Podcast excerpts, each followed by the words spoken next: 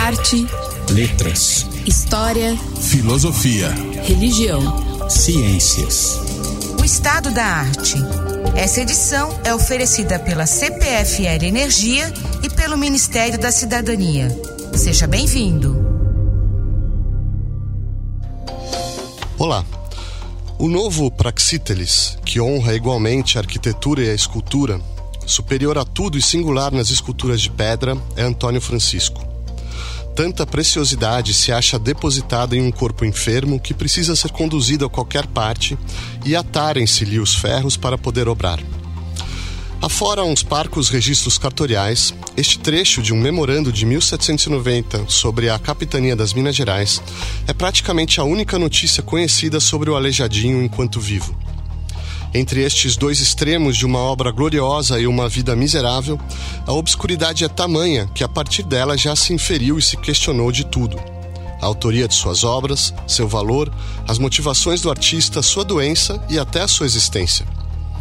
Já sua primeira biografia, escrita 44 anos após sua morte, é para muitos suspeita de magnificar em chave romântica o herói artista, de dramatizar o gênio marginalizado pela sua cor, sua classe, sua doença, o monstro sublime que triunfa sobre o sofrimento com um esforço criativo sobre-humano. Ironicamente, o biógrafo Rodrigo Bretas já alertava para as exagerações que se vão sucedendo e acumulando sobre os indivíduos admiráveis até se compor uma entidade ideal.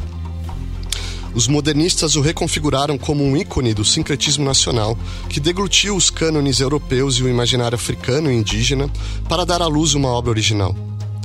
O entusiasmo encomiástico de Mário de Andrade chega a proporções épicas. O artista vagou pelo mundo, reinventou o mundo.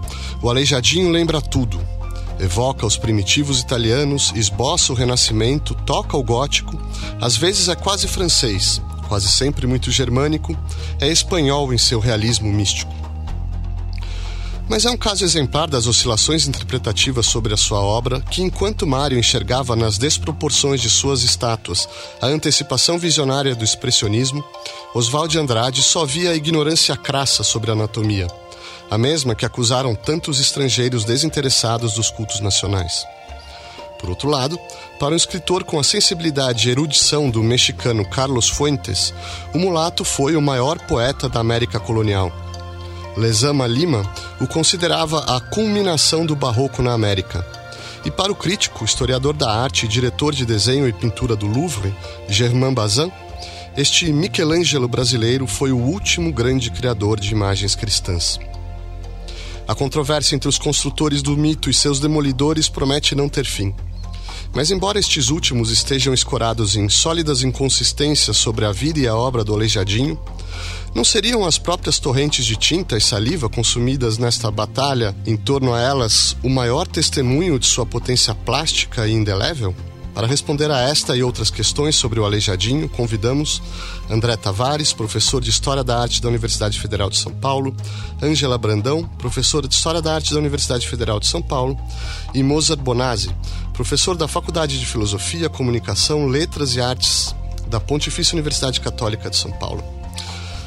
André, você pode nos apresentar bem em linhas gerais o cenário, quer dizer, o ciclo do ouro em Minas Gerais, o que foi exatamente, em síntese, esse, esse momento? Esse é um fenômeno muito longo, né? A gente no ano que vem, não sei se todo mundo sabe, a gente comemora os 300 anos de Minas Gerais como uh, estado, como uh, lugar mental, vamos dizer assim, lugar imaginário associado ao processo de expansão territorial, né? Esse é um processo que, para o caso mineiro, começa uh, no finalzinho do século 17 enfim, há um, um, primeiro grande ciclo de ocupação desse território aí até 1720, né, depois uma reorganização disso no sentido do centro do século XVIII, e essa sociedade que começa justamente a servir ou por servir uh, esses personagens que se, se, deslocam muitas vezes de São Paulo ou da região, né, de Taubaté, um, do Rio de Janeiro até o centro do estado de Minas Gerais, essa sociedade, esse espaço né, se forma a partir então desses núcleos de mineração que no início são núcleos de mineração fluvial, não é? Quer dizer, não, são, não é a mina na mina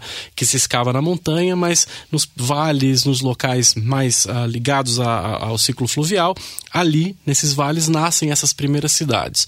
Uh, Ouro Preto é um, desse, é um desses casos, antiga Vila Rica, É uma cidade que começa com diferentes núcleos de povoação, que se expande no sentido né, do centro do século XVIII, 1740, 1750, e é dessa ebulição ao redor da atividade da mineração do ouro, no primeiro momento, no centro de Minas Gerais, que esse lugar social é, que nós vamos analisar hoje se estabelece. Né? Quer dizer, ele começa por mineração de ouro, o ciclo do norte do, do estado de Minas Gerais, ou seja, Diamantina, o Cerro, é um outro ciclo ligado a um outro tipo de tecnologia de mineração, mas esse centro ligado à mineração do ouro, ouro de aluvião, ele de fato é um ciclo que se estende aí e que se estabelece como uma, um ciclo produtivo efetivamente aí, se nós quisermos, entre 1700, 1690 até 1740, 50, que é onde a gente localiza o, o ápice da produção aurífera. Né? Então, o século XVIII, seu final, seus últimos 25 anos, eles são, curiosamente, um ciclo de início de decréscimo na produção, a produção decai, mas ao, ao mesmo tempo é um ciclo, em termos artísticos, muito uh, vigoroso. Né? Então, o caso do Aleijadinho, eh, ele se estabelece ou se localiza especificamente em termos cronológicos nesse finalzinho do século, do centro para o final do século XVIII, né? pensando que ele de fato produz até o século XIX em algumas, né, em alguns algumas circunstâncias no início do século XIX. Então, a, toda essa segunda metade do século XVIII é, enfim, o lugar cronológico em que ele atua. Angela, podemos uh, caracterizar o ambiente estético, né? o, o chamado barroco, o rococó mineiro, aí você pode fazer as especificações né? de, de meados do século XVIII. O que é de novo em relação às épocas anteriores? E se a gente puder eh, pontuar também semelhanças e diferenças, digamos, entre a arte colonial, a arte no Brasil e a arte de Portugal. Quer dizer, eu estou tentando aqui delinear um pouco para o nosso ouvinte é, essa atmosfera na qual o Aleijadinho vai é, florescer, vai germinar, né? Até complementando um pouco o que o André falou e já emendando com essa questão, é, é importante também dimensionar esse centro irradiador da mineração e a sua ligação, de fato, um centro econômico irradiador. Né? Então, a, a quantidade de ouro extraída dessa região onde viveu o Aleijadinho é algo assim incomensurável. Né? Então, a gente às vezes tem dificuldade de mencionar o quanto isso foi transformador para a história econômica universal. Né? Esse ouro que é, fluía em direção a Portugal, Portugal como uma espécie de corredor, né? e o direcionamento de grande parte desse ouro em direção à Inglaterra como forma de pagamento de dívidas é, de Portugal em relação à Inglaterra. Né? Então, é, é, do ouro de Minas que surge a acumulação de capital suficiente para a Revolução Industrial. Né? Então a gente. É uma sociedade bastante diferente do que é a sociedade litorânea latifundiária da, do Brasil colonial até então. Né? Sim, é uma transformação né, de uma sociedade urbana, né, onde cidades nasceram muito rapidamente, templos é, de grande riqueza artística foram erguidos. E eu acho que essa comunicação com o universo econômico, é, vamos antecipar a palavra global, né? É, faz com que essa relação também artística seja em, em termos de fluxos, né? Então você está tá falando de uma arte que está interligada com o que acontecia é, na Itália, né, desde o século XVII. A gente tem, vamos dizer, a ideia de barroco é uma ideia que surge é, após a existência da própria arte barroca. Né? Então, esse termo barroco é um termo cunhado é, só no século XIX. Né? Então, os homens que Sim, fizeram a arte barroca barroco. não se, é, não se reconheciam como barrocos. Então, o barroco é uma construção historiográfica do século XIX, né, e que serve para denominar as obras feitas no 17 europeu. E no caso é, da arte produzida no Brasil, no caso da obra de Aleijadinho, a gente tem então um certo deslocamento no tempo. Isso faz com que haja uma espécie de sobreposição estilística. Né? Então, essas divisões da, dos estilos artísticos, que é tão cara aos historiadores da arte, né? essa organização é, das classificações estéticas no tempo, elas se embaralham um pouco. Né? Porque Aleijadinho vive é, numa atmosfera do barroco, então ele vai esculpir com dor, com sofrimento, tentando é, dar o sentido retórico da arte barroca, de afirmação da, do sacrifício, do martírio, da santidade dos santos em relação ainda a uma já remota reforma, né? Então ainda é uma arte de contra-reforma, mas ela já se ela se interliga com uma outra atmosfera artística, com uma outra atmosfera religiosa, que é o rococó. Então é como se Aleijadinho vivesse num tempo em que se emaranhassem os estilos artísticos. Né? Então ele é um artista ao mesmo tempo barroco, ele tem vários elementos rococós na sua obra, e ele vive num tempo em que está às vésperas da chegada da missão é, francesa ao Brasil para estabelecer o neoclassicismo. Né? Como se estivéssemos assim, Bernini ainda vivo e, e Jacques-Louis David também. Né? Então é como se os tempos estivessem em, em camadas né, sobre a, a expressão artística. E, e uma outra questão interessante, é, até para concluir essa, essa parte da, da minha resposta, é sobre essa subdivisão entre o que é barroco e rococó. Eu acho que a Miriam Ribeiro Andrade de Oliveira teve um papel importante na historiografia da arte brasileira porque ela definiu de maneira mais clara a existência de algo além do chamado barroco mineiro, né, que era o rococó mineiro. Então, acho importante essa esse estabelecimento que você caracterizaria de linhas... como, assim, em linhas gerais, essa, esse contraste ou quer dizer, tem elementos de continuidade e elementos contrastantes entre um entre a retórica de um e outro. Né? Sim, é, há, há várias, mas para tomar algumas linhas, assim, puxar alguns fios dessa dessa diferença, a arte barroca ela é muito mais sobrecarregada do ponto de vista ornamental, né? Então ela tem um volume escultórico mais é, gordo, vamos dizer assim, né? É, um horror vácuo, que seria o horror ao espaço vazio. No caso das igrejas é, em Minas Gerais, é, vamos dizer assim, a ocupação do espaço com o douramento. Então são igrejas um pouco mais escuras, né? Com o uso e abuso do, do douramento. Do ponto de vista da estatuária, são imagens mais carregadas de dor, de sofrimento, cristos ensanguentados, enfim. O rococó é um movimento artístico muito mais civil, né, muito mais aristocrático e, de certa forma, profano. Mas que na atmosfera brasileira, e em alguns casos também na Alemanha, em Portugal, se manifesta também no espaço religioso. Que é muito interessante, porque é uma arte que incorpora uma certa sensualidade, uma certa leveza, cores mais claras, uma depuração dos elementos vamos dizer, entre aspas, dos exageros do barroco, né, usando uma atribuição de valor, né, mas o rococó é uma espécie de depuração do barroco. E a Miriam acho que coloca bem nessa diferença também é, de uma historiografia que entende que o rococó é uma etapa final do barroco em oposição a uma historiografia que entende que o rococó é um outro momento artístico. E o Aleijadinho, na verdade, tem elementos barrocos na sua obra, apresenta elementos rococós. Então, um artista interessante também para entender essa, essa disputa, essa diferença, ou essa, essas tensões dos estilos. Então, nós vamos ver como é, se entretecem esses elementos na obra né, do, do Aleijadinho, mas já apresentando o nosso personagem, introduzindo ao nosso ouvinte, Mozart, como que. O que a gente sabe sobre o contexto é, familiar do Aleijadinho, seus anos de formação, sua juventude, dizer, esse momento formativo dele, o que a gente teria a dizer para o nosso ouvinte a esse respeito? Bem, é, o Aleijadinho nasce num contexto complexo, ele nasce escravo e filho de um arquiteto de muito conhecimento e uma das personalidades importantes desse universo naquela região e uma escrava africana. Obviamente, ele vai receber do pai todos os tipos de ensinamentos, isso vai favorecer a sua formação. Vai receber influências de pessoas que estavam trabalhando na região de Ouro Preto naquele momento, tanto na parte arquitetônica quanto uh, de mestres entalhadores, como Francisco Xavier de Brito, ou seja, pessoas que estavam trazendo um repertório formal razoavelmente atual para Vila Rica, o que constitui em si algo muito interessante, porque uh, um local longe das cidades, ou longe, longe do litoral, né?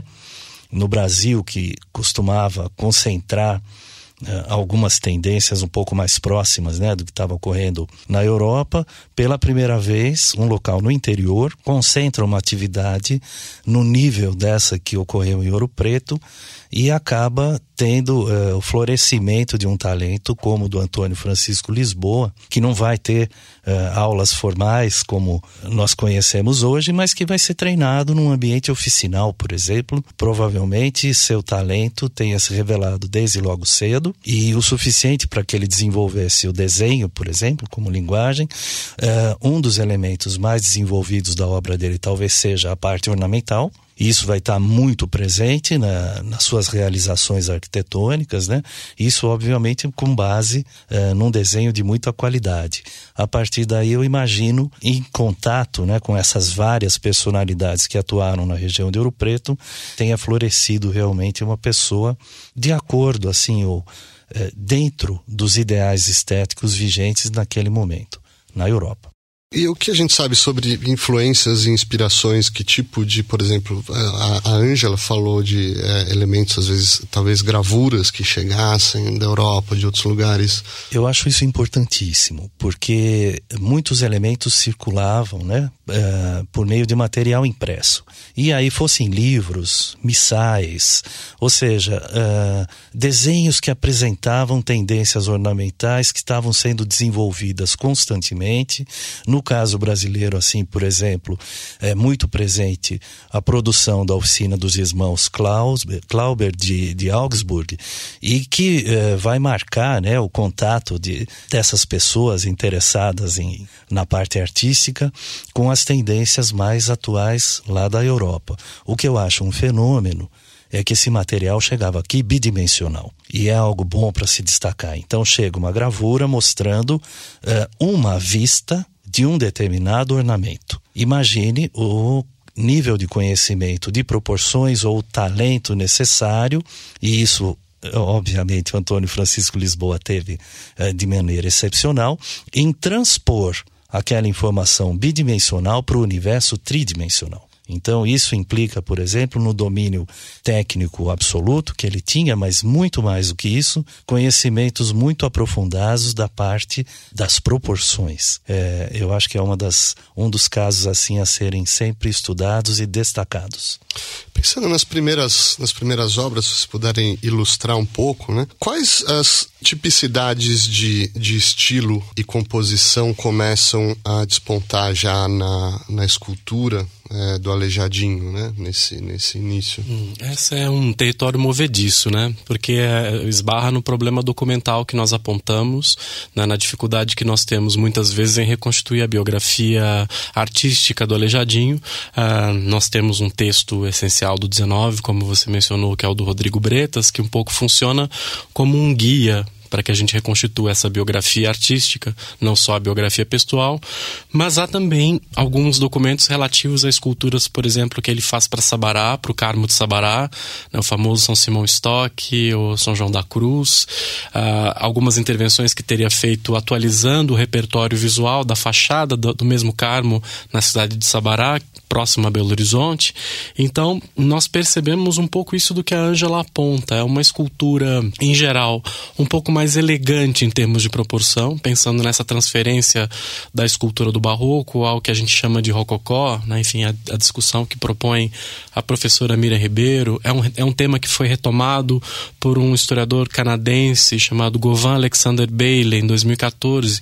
Escreveu um lindo livro sobre rococó religioso, né? esse fenômeno específico do rococó rococó religioso, mas em geral nós percebemos já nessas primeiras obras associadas ao nome do Aleijadinho uh, uma elegância muito grande, pensando que na escultura em geral o cânon, ou seja, a maneira de ler aquela proporção se dá na relação entre cabeça e corpo, ou seja, essas esculturas elas são mais cabeça, quer dizer, tem, tem a medida da cabeça se reproduzindo de tal forma ao longo da estrutura que faz com que ela apareça para nós um pouco mais delgada, né? Ele tem, tem de fato essa imponência que não é uma imponência da massa, mas é do que a gente reconheceria como uma elegância uh, mais sutil, o gestual mais leve, uh, enfim, os braços e, e as mãos, a, a, incisão dos olhos, do nariz, do queixo, isso tudo de alguma maneira uh, mais refinado ou menos pesado do que nós veríamos na tradicional escultura devocional trazida ou produzida em Minas Gerais até a década de 40, 50.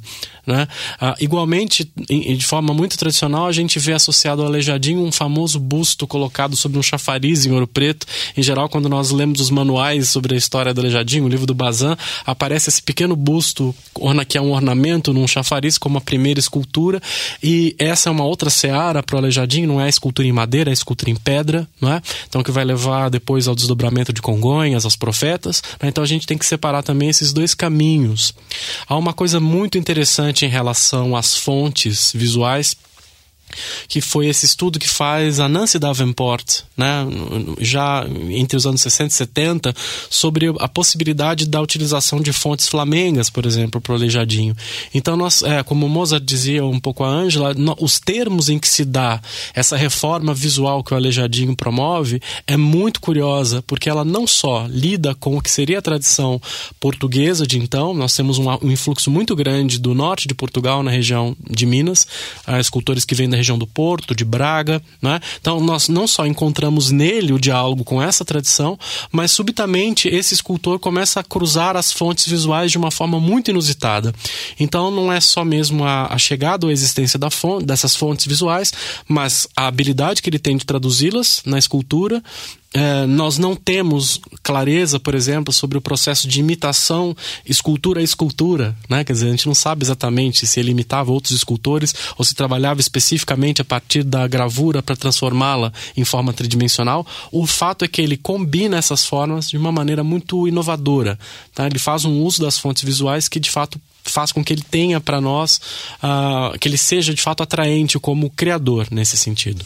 Eu vou propor um exercício para vocês, partindo da, da concepção barroca, né, do, é, da, do templo como um teatro sacro, né? um teatro sagrado, onde você tem uma espécie de arte total ali. É, e vou tomar como exemplo a igreja de São Francisco de Assis em Ouro Preto, a fachada, né? o desenho se atribui a ele, o interior, a nave, o retábulo para a gente poder é, é, já é uma obra um pouco mais mais madura pelo que eu entendo para a gente poder é, ir analisando né a partir desse exemplo o seu desenvolvimento artístico a sua seu estilo seu, suas técnicas de composição. Ângela estamos então diante da igreja é, de São Francisco de Assis de Ouro Preto. O que a gente vê de imediato né no, no desenho no risco do frontispício é, que pelo que eu entendo é é, é do Aleijadinho? Não sei se tem dúvidas a esse respeito também. É, uma das preocupações em relação à autoria, né, é que é também uma das, é, das angústias dos historiadores da arte é encontrar a autoria.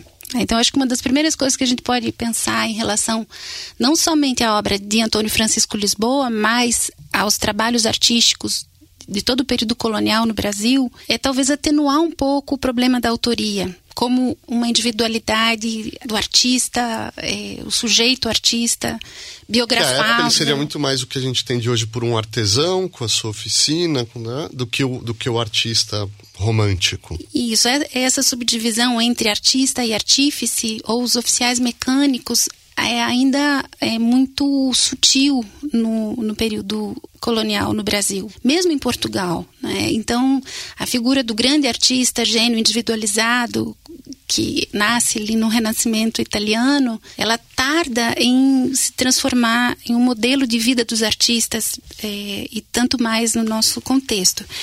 Mas, claro, olhando São Francisco, a gente tem que discutiu o problema da autoria do traço, né, que são o risco da igreja, que é um problema para toda a história da arquitetura colonial, que é a autoria do risco. Então, é, nem sempre o, o engenheiro, muitas vezes militar, que traçava né, que fazia a planta da igreja, o que hoje a gente chama de, de projeto, né, em termos da época, o, o, risco, nem sempre o autor do risco era aquele que executava a obra, o que nós chamaríamos hoje de uma espécie de mestre de obras. Então, esse executor, ele alterava muitas vezes o risco, ele organizava os trabalhos.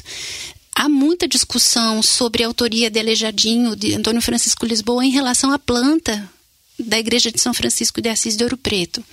É, até há pouco tempo ouvi um colega dizendo que, arquiteto, dizendo que é, hoje se coloca ainda mais em dúvida a autoria das obras de Aleijadinho como arquiteto.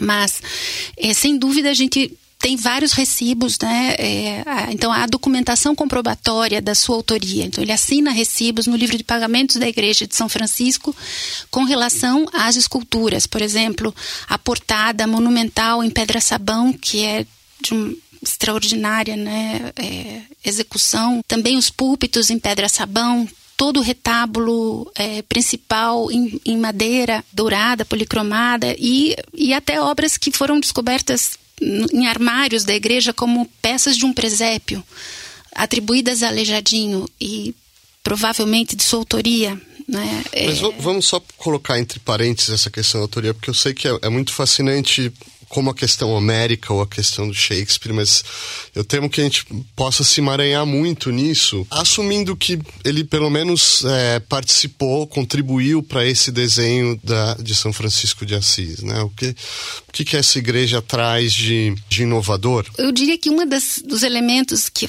me parece extraordinário nessa obra é a dimensão. É uma igreja que, embora ela tenha uma força monumental, ela é uma igreja pequena, né, acolhedora, como de modo geral as igrejas em Minas. E, e também é uma fachada em curva e contracurva, que é também é, é impressionante, né? Então, Alguém já disse que ele não usou régua, só compasso. É, pra... então esse elemento da, das, das formas. E acho interessante ver essa presença do Aleijadinho, não só né, nessa discussão sobre a autoria da arquitetura, mas sem dúvida a sua mão, né, a sua presença, a sua criação nas imagens escultóricas que compõem o templo, desde a portada até o retábulo principal. E, e, talvez ver em São Francisco de Assis um aspecto que hoje nós chamaríamos de assim de potencial multimídia, né? Quer dizer, um artista que é capaz de se expressar em diferentes formas, em diferentes materiais, em diferentes dimensões. Então, eu acho importante entender a obra de Antônio Francisco Lisboa como de um artista é, multifacético, né? Então, há, por exemplo, trabalhos atribuídos a ele, eu até cheguei a discutir a, a, a obra de Aleijadinho enquanto marceneiro. Ele como alguém que produziu também mobília de honra, não qualquer móvel, não um móvel de uso cotidiano, mas móveis é, com valor honorífico, né, com também elementos simbólicos, carga decorativa, escultórica. Então é um artista que se expressa em diferentes formas, em diferentes materiais, em diferentes dimensões. E acho que São Francisco de Assis é uma boa experiência para perceber essas diferentes formas de manifestação artística, de um, centradas em um único personagem. Embora ele pudesse ter um grupo que o ajudasse, sabe-se que ele tinha, inclusive, escravos que eram seus auxiliares mas sem dúvida há uma individualidade que se expressou nesse conjunto de obras. E muito interessante, né, que um grande artista como ele foi, de fato, e reconhecido em seu tempo, tenha assinado recibos logo depois de ter feito a sua obra mais importante, aí fugindo um pouco de São Francisco de Assis, mas quando ele executa as obras de Congonhas, os Profetas e os Passos da Paixão, há recibos entremeados em datas muito próximos de, da feitura de alguns candelabros que eram pequenas peças de decoração para serviço litúrgico, para colocação de velas, né?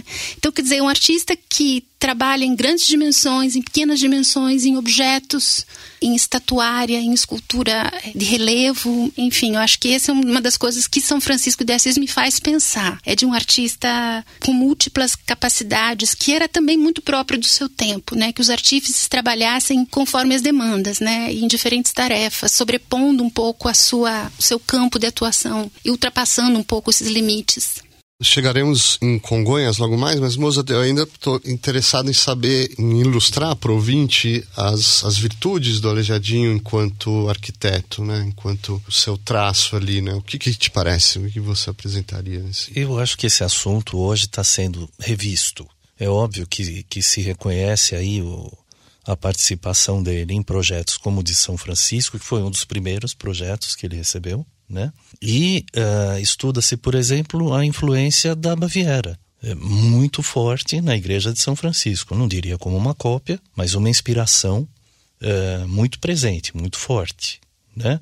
Isso não, não, não, desabou nem nada o projeto, que é belíssimo, e ele vai chegar uh, com o talento que a gente vê nas terras de Minas, muitas vezes de recombinação do repertório que eu acho isso super interessante. As pessoas vão recombinar o repertório de um modo às vezes subversivo. É um caráter que eu acho muito interessante, pode ser estudado também uh, nessa parte. A ornamentação da igreja é uma das mais refinadas assim que nós temos aqui, com uma influência afrancesada que vai ser levada para Baviera e depois ela vai chegar até nós. Então, com muitos refinamentos, lembrando que essas obras foram feitas para serem admiradas a uma certa distância. Quando você pega um ornamento gravado e passa para três dimensões, você tem um problema. Quando você eleva esse ornamento gravado a 10 metros de altura, depois de ter contato com ele em duas dimensões, você tem problemas muito mais amplos, porque, por exemplo, ele tem que ser todo deformado para que a distância ele seja lido, ou seja, as suas formas sejam vistas com as proporções uh, que compõem, vamos dizer, os cânones que são a base do desenho né, e da expressão formal daquele período. Isso eu acho que dá para a gente retomar, por exemplo, em Congonhas. Como entalhador, André, o que, que te parece que ele traz? Onde está a força expressiva do, do Aleijadinho? Essa é uma pergunta também bastante complexa, né? Enfim, é, há uma, como a Ângela dizia, um pouco Mozart complementando,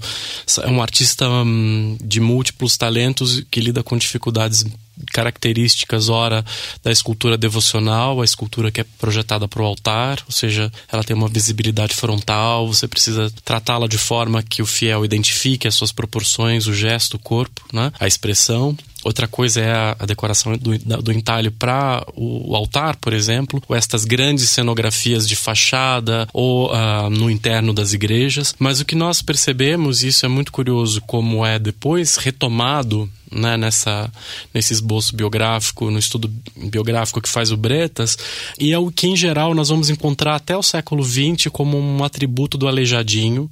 Né? O Mário de Andrade depois vai lembrar ou vai falar desses fenômenos como fenômenos expressivos ou expressionistas, mas que na biografia do século XIX eh, era observado como, de um lado, uma sintetização cada vez maior, uma geometrização das formas, que, quer dizer, um entalhador que parte da grande tradição do, do meio do século XVIII do entalhe arredondado, das formas mais adossadas, para alguém que subitamente, na última parte da vida, em particular no, na, nas obras de Congonhas, mas que são visíveis também no São Jorge, são, né, enfim, são, são visíveis também nas pequenas peças de presépio, que são esses grandes vincos geométricos uh, profundos, agudos, que vão aparecendo na obra do Aleijadinho. Né? Nós temos o caso famoso do anjo de um dos passos da paixão em Congonhas, algumas das imagens de Nossa Senhora, o próprio São Pedro, as versões do Cristo também nos passos de Congonhas, enfim, uma, uma talha que vai deixando de ser uma talha arredondada, decorada e passa a ser muito ampla e muito uh, baseada nesses vincos profundos, quase como na tradição do planejamento do século XV Flamengo, né? enfim, que falava da Nancy Davenport há algum tempo, da importância do modelo Flamengo, um pouco essa associação que se faz entre a figura do aleijadinho, o mundo Flamengo ou a reinvenção de uma tradição medieval no século XVIII, às vezes, nós vemos isso em alguns textos também, vem desse, desse fenômeno, né? E que no Bretas ele dizia, olha, olha como vai mudando a talha, nós não sabemos se isso é a limitação do corpo doente, se é porque ele teve de atar os instrumentos na mão e isso, essa forma bruta eh, foi transformada num recurso poético, né? Ah, como há uma imprecisão muito grande sobre esse fenômeno, do que causa a biografia, ah, nós partimos do pressuposto de que isso de toda maneira é uma decisão estética do escultor, né? E assim nós encontramos um, um, tipo de desenvolvimento também muito particular dele em relação ao que é a arte do entalhe, que é justamente aparentemente lançar mão desse gestual mais vigoroso como um recurso expressivo. Isso faz com que a escultura dele de fato se distancie muito de certas outras tradições que nós encontramos, em particular no mundo mineiro. Ah, tem o famoso caso do mestre Piranga, né? Enfim, o mestre Piranga é um outro escultor que tem uma série de constantes estilísticas numa linguagem muito diferente, mas enfim, a do Aleijadinho se destaca dessas outras tradições, do próprio uh, Francisco Xavier de Brito, ou do Francisco Vieira Servas. Então, uma imagem do Aleijadinho tende a ser bastante evidente para nós por essas soluções e essas transformações que ele produz na maneira de entalhar, não só na maneira uh, de fato de apresentar as expressões, mas muitas vezes de apresentar o corpo também lido com esses golpes geométricos, o que fez talvez com que o século XX o visse como um tipo de precursor do expressionismo. É muito comum esse tipo de ponte interpretativa.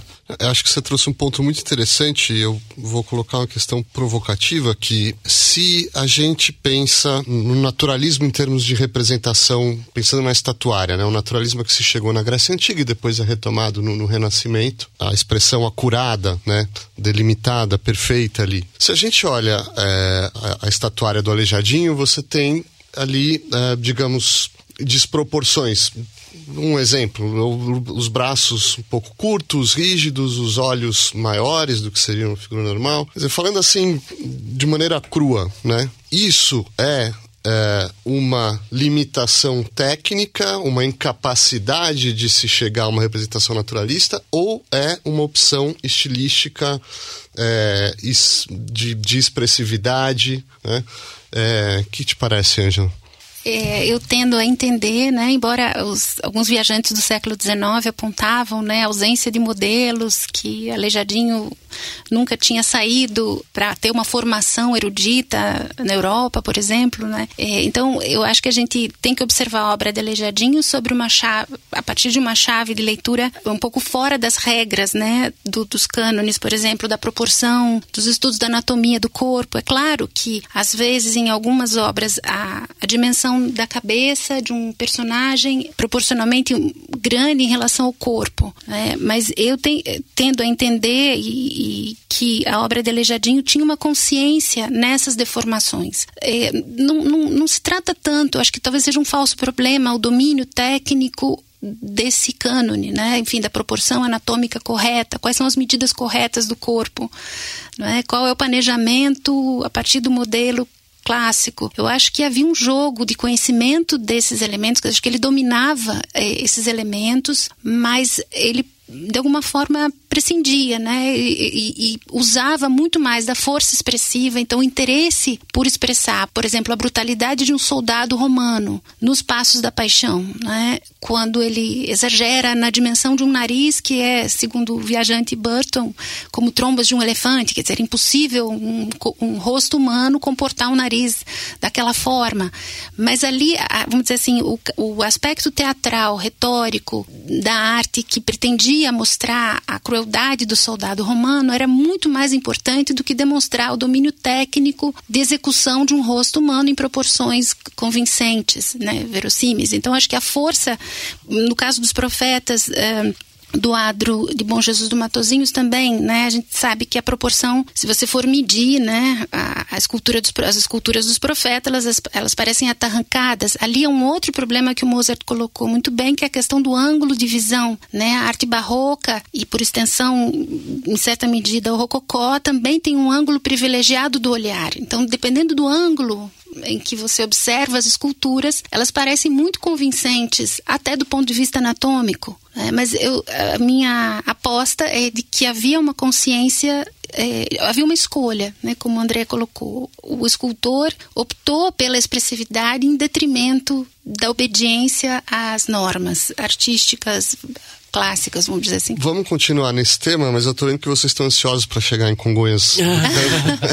Bom Jesus de Matozinhos. Uh, Mozart, você pode apresentar para o ouvinte que talvez seja menos familiarizado o conjunto dessa obra, né? o que, que é exatamente esse santuário de Bom Jesus de Matozinhos? Bom, o santuário vai surgir de uma promessa de um ex-minerador que teve um problema de saúde muito sério e prometeu que se alcançasse a cura, se dedicaria aí a erigir um local uh, e se dedicaria a uma imagem. E ele faz isso, ele atinge a cura e começa a sua fortuna pessoal, em, literalmente colocada a serviço da construção do que um dia viria a ser aquele templo. E a partir daí, pessoas se unem, em primeiro lugar, leigos, e a partir de um determinado momento, religiosos, cuidando da construção daquele santuário. Num certo momento, nós vamos ter a presença do aleijadinho. E óbvio que o que marca muito essa presença é o adro, que tem uh, as figuras dos profetas, que estão entre as obras de maior importância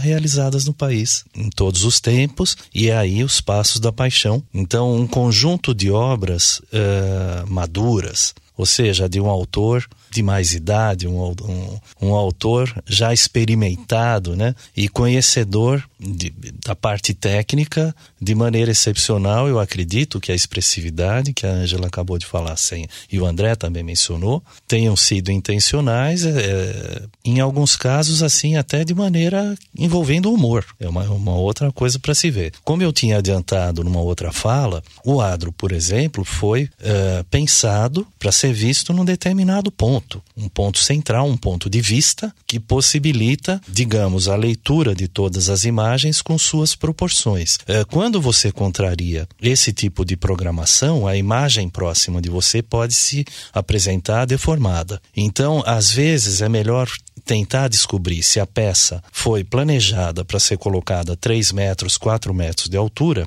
e muitas vezes elas são expostas na altura do observador e aí elas têm deformações. Podem ocorrer deformações por falhas técnicas também. Isso é possível. Mas a questão da anamorfose é central para se entrar em contato com aquelas imagens. Talvez por isso a população ainda uh, se uh, não permita a retirada daquelas obras, eles ainda não têm recursos para ter um novo espaço espaço mais protegido para expor as obras na altura com a, as dimensões e proporções exatas do local onde elas estão hoje. Eu torço para que tenham, porque a pedra apresenta muitas fragilidades e ela precisaria sair de lá, né? Nos anos 50 foram feitos moldes nos originais, eh, entre outras pessoas por, como pelo arquiteto Peré, e eh, as obras estavam em condições muito melhores do que estão hoje. É possível refazer réplicas fantásticas para colocar lá fora. Uma dica. Quem chega nesse santuário, então, vai se você tem um templo lá em cima e ele vai se aproximando, a, visitando esses espaços da Paixão, que são esculturas, é, esculturas talhadas em madeira, em tamanho natural, policromadas, né, André? Como você, antes de a gente chegar aos, aos profetas que estão lá em cima, né? Esses passos da paixão, essa arte ali do Aleijadinho, como que, o que, que você destacaria ali de, de qualidades e é virtudes essa, ou defeitos? Tá? Essa é uma tradição longa, é o que a gente chama, na, na, na, enfim, na, no âmbito do estudo desse tipo de fenômeno de sacromonte. Ou seja, ele é uma espécie de experiência mista entre o trânsito, entre a, o caminhar, por exemplo, o esforço físico e a incorporação ao observação de uma narrativa, no caso de uma narrativa religiosa, que se desenrola diante do, dos olhos do, né, do transeunte, daquela pessoa que faz o périplo. Uh, no caso de Congonhas, mais ou menos em zigue-zague, a partir né, do, da Santa Ceia. Então é como se você observasse os últimos momentos de Cristo uh, a partir da ceia, enfim, a cruz às costas, também uh, a noite, né, enfim, a agonia no, no Horto das Oliveiras. Então, uma série de episódios que vão reconstituindo até o a, o evento efetivo da, da crucificação, que seria o ápice, né? Ou seja, você percorre essas pequenas capelas em zigue-zague a partir da base do monte e chega ao adro dos profetas e aí você adentra o templo. Então ele é um dispositivo narrativo, em, em termos práticos, são pequenas capelinhas pintadas de né, caiadas de branco. Elas têm, como você disse, essas figuras em composições diversas, né? Ah, o famoso passo, o passo da flagelação, que o Mozart lembrava da questão da caricatura, né, do humor. Então esses soldados grotescos, as bochechas destacadas. Então você vai de fato vivenciar vivenciando e observando através dessa de um gradil ou de uma porta entreaberta o evento histórico religioso. E isso de alguma maneira associado ao esforço de subir e passar por esse caminho faz com que de alguma maneira o fiel incorpore melhor ou sinta fisicamente a experiência histórica a qual ele é, é exposto no ato da, na, do desenrolar da caminhada. Nós temos alguns uh, antecedentes muito importantes para compreender o caso de Congonhas.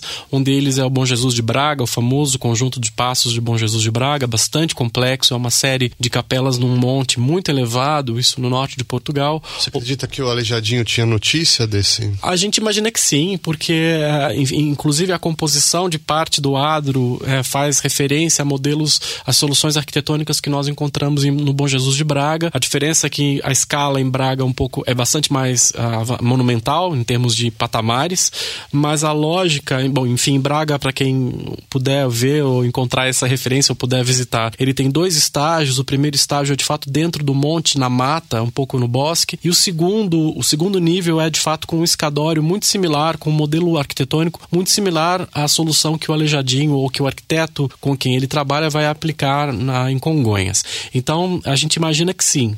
A Exemplos mais uh, simplificados, a Igreja do Bom Jesus Matozinhos do Porto, né, perto da, da cidade do Porto, em Portugal. Este não é um sacromonte, ele simplesmente tem um adro com as capelas diante da igreja, mas é o mesmo sistema de narrativa experimentada, enfim, como a Angela dizia, é uma espécie de espetáculo multimídia para a Semana Santa.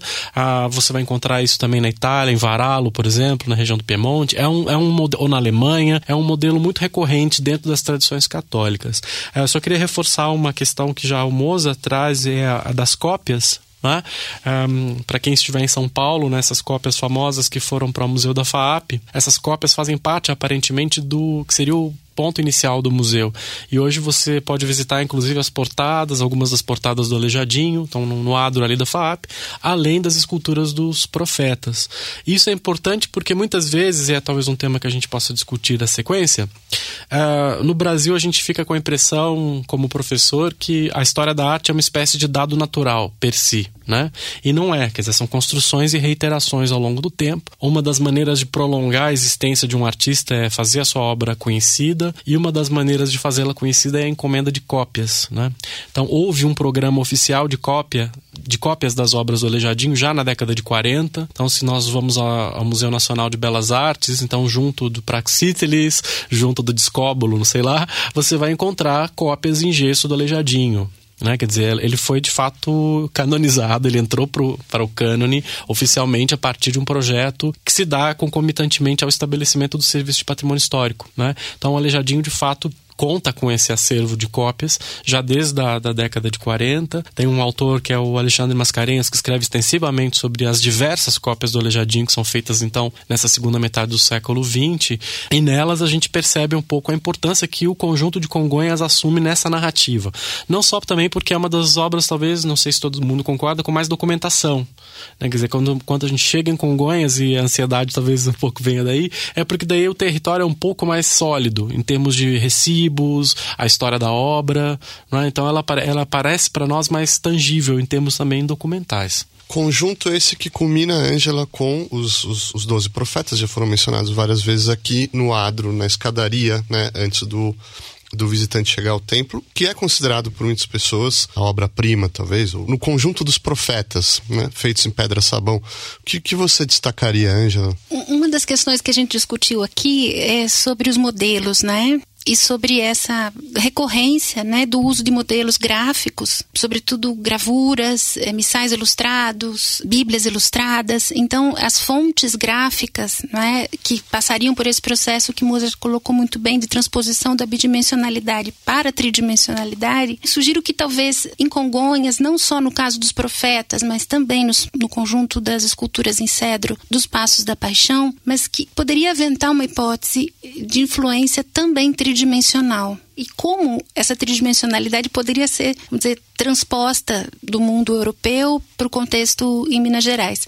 E uma das é, hipóteses, assim, não posso provar, né, mas é de que talvez pequenas peças de presépio vindas do mundo, talvez não italiano, mas espanhol e sobretudo português, né? Então a tradição dos presépios, das esculturas em miniatura representando o nascimento de Cristo, possam ter de alguma maneira influenciado de modo tridimensional as esculturas eh, de Congonhas.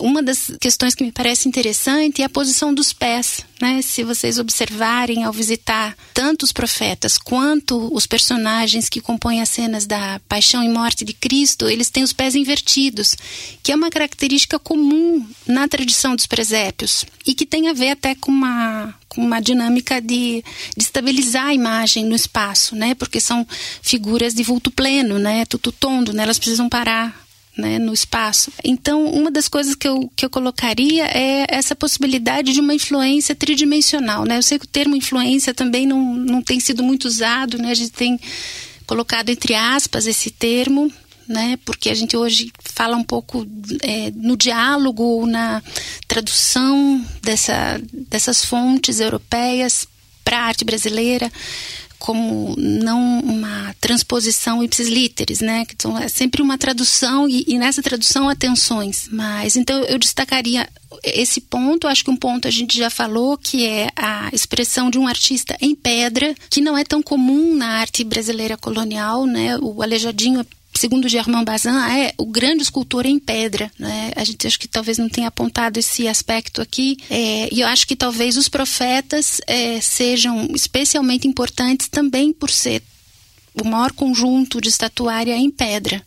Né? Ao contrário de uma tradição que vinha da terracota policromada e da madeira policromada. Então, acho que talvez eu destacaria a questão da matéria-prima, né? que é uma coisa muito importante nos trabalhos dos artífices desse momento, né? Porque eles até se subdividiam em matérias, né? Aqueles que trabalhavam com pedra, aqueles que trabalhavam com metal, aqueles que trabalhavam com madeira, né? Então havia até uma subdivisão dos ofícios com suas regras, suas leis, é, seus preceitos. Então, acho que é, uma das questões que a gente poderia destacar é o uso da pedra. Podemos falar nos minutos finais, fazer uma rodada final para vocês falarem sobre a recepção, as releituras que se, que se foram feitas do Aleijadinho, a, a maneira como ele é, influenciou outros artistas ao longo desses 200 anos. Tá aí as cartas na mesa para vocês escolherem, Mozart. Olha, eu gostaria, antes de passar para essas influências, de uh, lembrar como um artista talentoso desde pequeno se formaria aqui em meio a localidades que não tinham exemplos. A Ângela mencionou isso no início da nossa conversa. Então não é como uma criança que nasce em Roma, que no caminho da escola ela vai ver 20 séculos de história em originais. E não era isso que ele via. Então, que de onde saiu, né, esse talento enorme que sem uh, nenhuma referência conseguia entender, por exemplo, as gravuras. Nós mencionamos muito uh, esse tipo de linguagem que é um dos que foram básicos, além do que foi realizado aqui por outros escultores. Ou seja, se as nossas obras de arte não seguem rigidamente os cânones europeus, deve haver algum motivo além da falta de técnica. Elas constituem, por exemplo, os nossos tesouros. E a falta de compreensão a respeito disso levou à perda de um número muito grande de originais que nós tínhamos no país. Então, até que as pessoas percebessem que aquelas obras aparentemente toscas constituíam prodígios, muita coisa se perdeu. Não é o caso do Aleijadinho, porque ele não era tosco, ele era altamente refinado e com um domínio absoluto da forma. Mas é bom marcar, então, que em alguns momentos nós temos uma arte que é desenvolvida por quem não conhecia nada do que tinha sido feito longe daqui.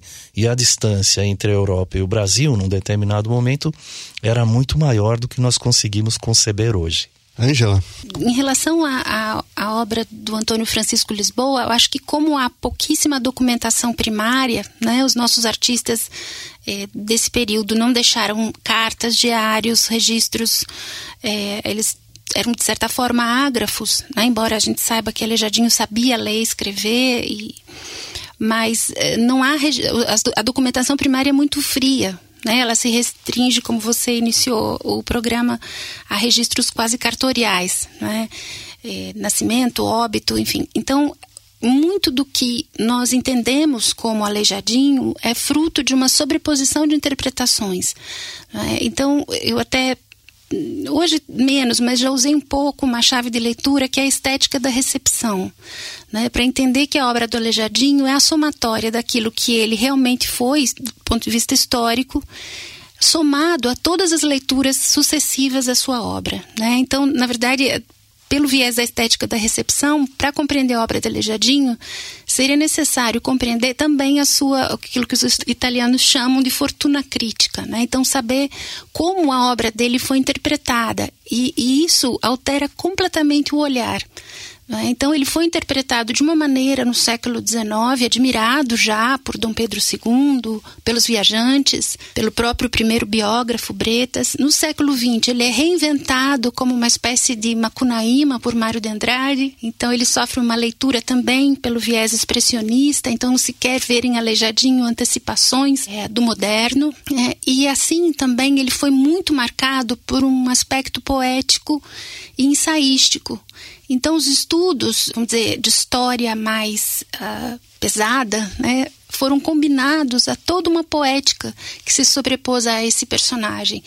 E ele é o somatório de tudo isso. Né? A gente não pode tentar, eu acho que é impossível encontrar em Antônio Francisco Lisboa aquilo que ele realmente foi. Porque ele foi, na verdade, o somatório das leituras posteriores. Então, acho que a gente não deve desconsiderar essas construções é, que os modernistas fizeram, que o próprio Drummond, por exemplo, vai fazer em torno de Aleijadinho. Enfim, as leituras sucessivas, elas enriquecem esse personagem, né? dão um pouco aquilo que ele se transformou para a cultura brasileira.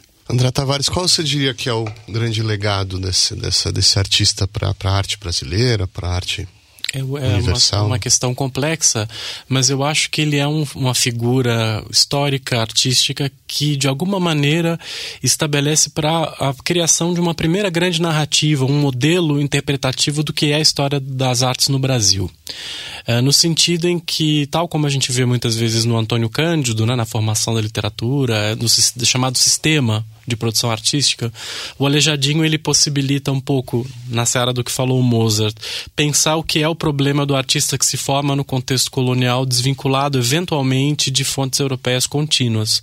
Né? Esse modelo do Aleijadinho como um elemento que nós sabemos também que é, obviamente, uma criação do, do isolamento artístico mineiro absoluto, né? Enfim, né? mas a ideia de que ele nasce de um, de um contexto relativamente árido em termos, não é nem o Rio de Janeiro nem Salvador, não é? Não tá, o navio não vai chegar ali amanhã amanhã. Né? Tem um processo de adaptação necessariamente pela distância dos centros, inclusive na América do Sul. Né? Então ele, o Aleijadinho ele serviu ao longo do século XX, sobretudo, para que nós imaginássemos qual, qual é o problema do artista exposto às suas próprias circunstâncias num contexto de formação. E isso resulta num modelo de interpretação artística geral. Quer dizer, como é que é que nasce, como aparece e o que é possível dizer da invenção artística no Brasil, da mentalidade criadora e criativa no Brasil, no seu grau zero, né? no, seu, no seu ponto de partida. Então, um pouco aleijadinho funciona para nós como figura histórica, como esse hum, é uma figura, mas também um modelo interpretativo. Obviamente, o século XIX recupera outras figuras importantes. Nós vemos já, no caso do Manuel Araújo Porto Alegre, uma tentativa de recuperação do mestre Valentim, do que ele chamava então dos pintores da hum, escola fluminense, num contexto aí a partir dos anos 1850, em que já foi possível olhar para a produção do século XVIII no Brasil e pensá-la como história e não como a decadência ou uma, uma produção artística espúria que deveria ser substituída por um novo gosto que era então o neoclássico, eventualmente. Né? Quer dizer, num primeiro momento, aí, até a década de 30, há uma tentativa de grande reforma de gosto, e esse mundo que era o mundo colonial, o mundo da produção do, da segunda metade do século XVIII, ele cai em desgraça, vamos dizer assim. A gente vê no Gonzaga Duque a descrição de pintores que ah, ocultavam, apagavam as próprias obras porque tinham vergonha, enfim. A partir do momento em que existe um cânone a ser observado como uma academia, aquilo era mau gosto, né? Percebido como algo de mau gosto. Mas rapidamente o que a gente vê é que na década de 50 e 60 do 19, ou seja, depois da reinvenção do Aleijadinho pelo Bretas, esse fenômeno começa a pipocar e há uma tentativa de historicização do fenômeno uh, da reconstrução da história do, das artes no Brasil colonial. Então, um pouco eu acho que o Aleijadinho funcionou como um gatilho. Também no 19, né, se a gente lê lá o Bernardo Guimarães, o seminarista, na entrada do romance tem uma descrição do adro dos profetas. Então ele fala, olha, no futuro as pessoas vão se lembrar disso como um, um momento, enfim, importante. Hoje em dia ela, ela é abandonado, mas a gente percebe que havia alguma coisa aqui de positivo. Então esse artista pode ter funcionado mesmo como um, um, algo que faz girar o modelo historiográfico e que faz que possibilitou em última instância a recuperação, a reescritura da história das artes coloniais no Brasil. É isso combinado com o que falou a Ângela do século XX, com a visão que o modernismo teve do Aleijadinho, com as cópias depois que são feitas a partir da década de 40, cria um personagem que resistiu quase que três séculos, dois séculos e meio, se a gente quiser vamos dizer assim, é bastante significativo que a gente o discuta ainda hoje, quando ele é recuperado, por exemplo, na chave uh, da chamada mão afro-brasileira, ou que ele possa ser relido com chave étnica. Quer dizer, ele se presta a uma série de interpretações que faz com que a gente perceba que ele realmente tem uma vitalidade muito grande, né? Enfim, como personagem histórico. Perfeito. As interpretações vão continuar, mas Hoje, infelizmente, o nosso tempo acabou. Obrigado, André Tavares. Obrigado, Angela Brandão, Mozart Bonazzi. Obrigado por ouvir e até a nossa próxima edição.